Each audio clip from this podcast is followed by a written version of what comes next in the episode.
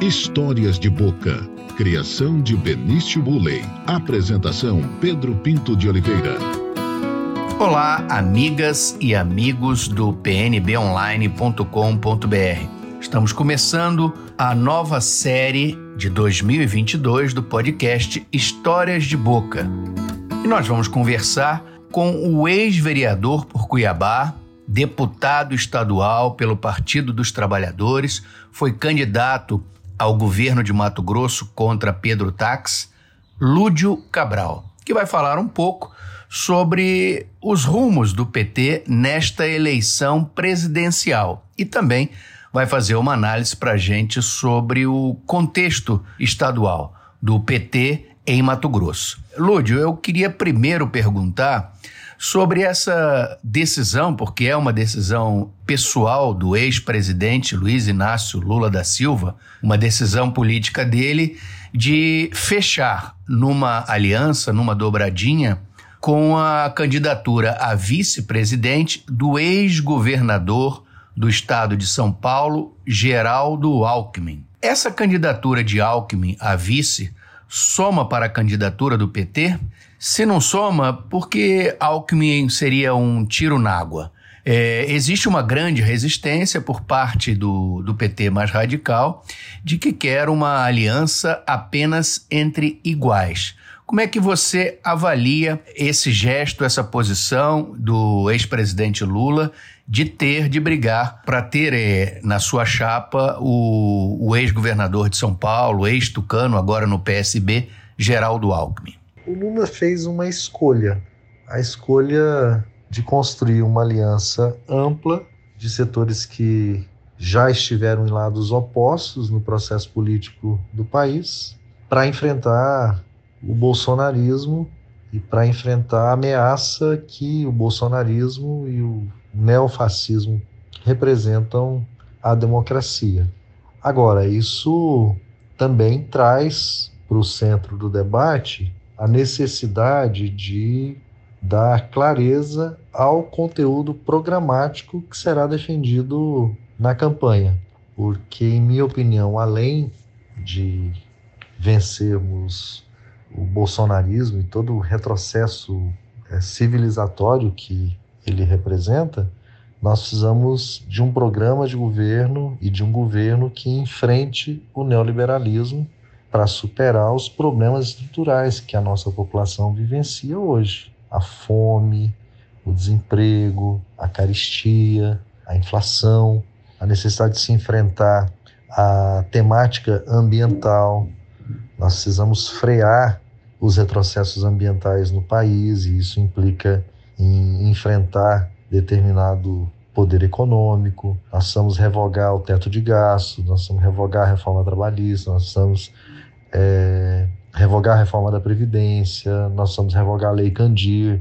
Então, há uma pauta no campo econômico e das políticas públicas é, que precisa ficar clara para que a aliança, para além de representar o resgate da democracia e da convivência civilizada no país, ela também é, represente o enfrentamento e o, fim do neoliberalismo nas políticas públicas. Então, quando Lula diz que ele mudou, o Brasil mudou e o Alckmin mudou, eu espero que a mudança do Alckmin seja no sentido da compreensão de que é importante fortalecer o papel do Estado, fortalecer as políticas públicas e enfrentar o neoliberalismo e o poder do mercado financeiro, por exemplo.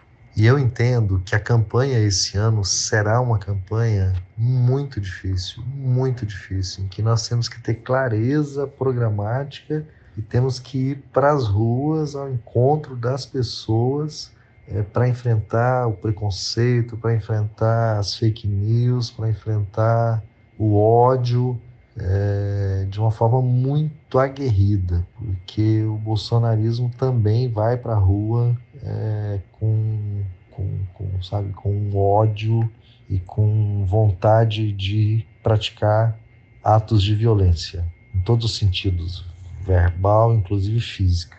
Lúdio, esse movimento em direção ao centro democrático e civilizado pode se repetir em Mato Grosso?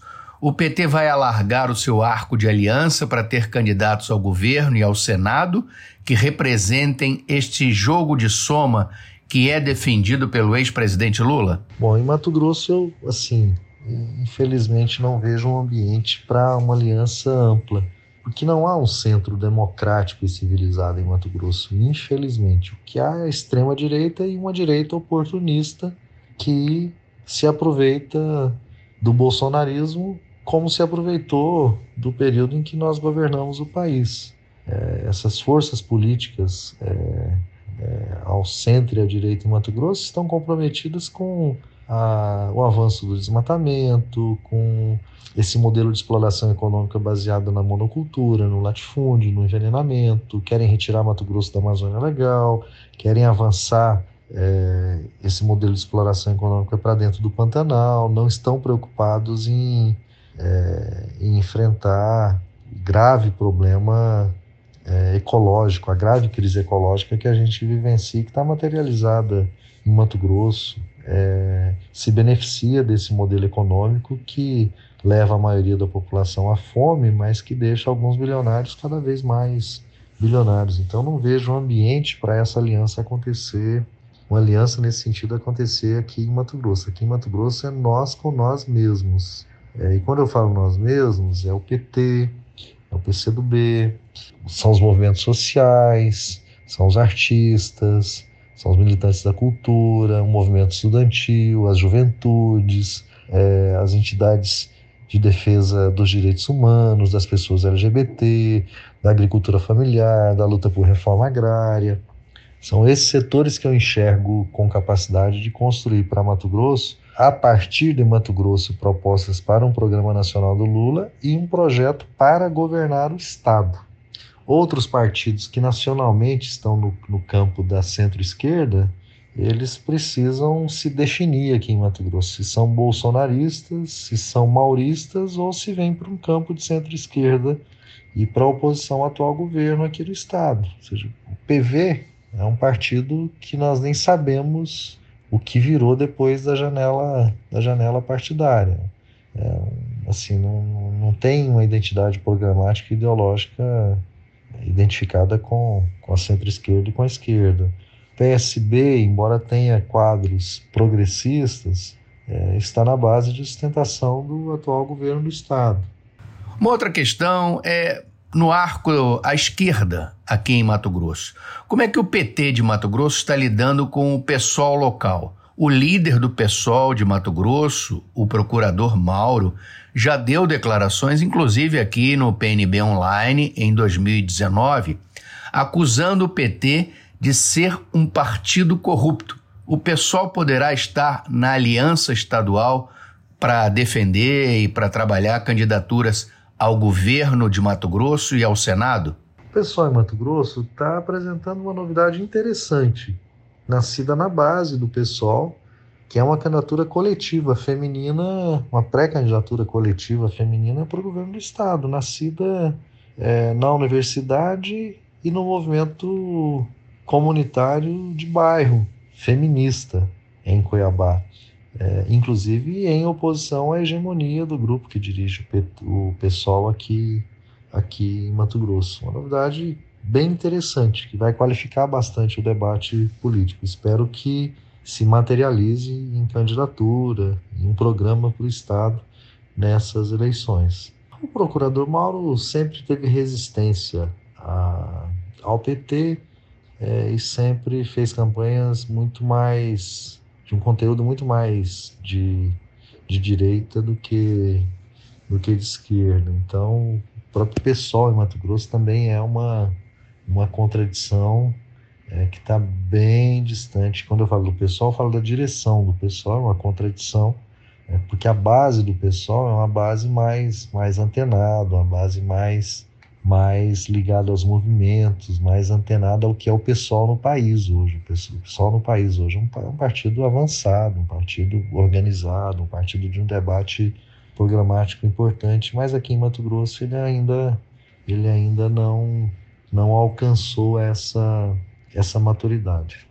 Em minha opinião, seria muito interessante uma aliança com o pessoal aqui em Mato Grosso. mas eu não vejo na direção do pessoal, por conta do perfil dessa direção, disposta a, a abandonar o discurso moralista e construir uma aliança com o PT. Lúdio Cabral, se especulou muito que você teria recebido uma ligação do ex-presidente Luiz Inácio Lula da Silva, o virtual candidato a presidente da República pelo Partido dos Trabalhadores, para que você saísse candidato ao governo do Estado.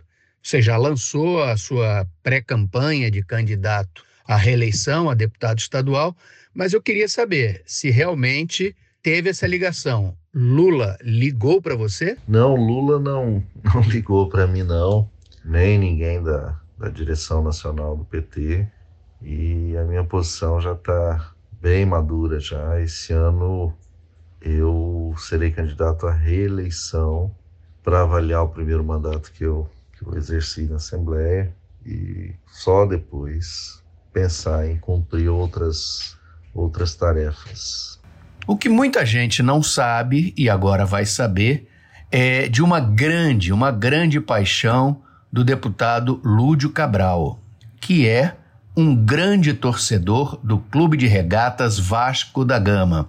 Lude, você como um grande vascaíno, como é que você vê as chances do seu clube, do nosso clube, o Vasco, de subir da Série B, enfim, para a Série A este ano?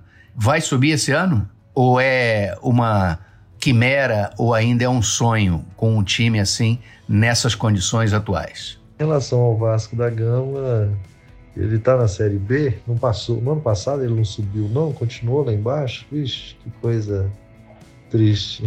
não vai nem falar a respeito. Eu conversei com o deputado estadual do Partido dos Trabalhadores, Lúdio Cabral. Estaremos de volta com mais entrevistas, mais comentários aqui no podcast Histórias de Boca. Um grande abraço a todas e todos.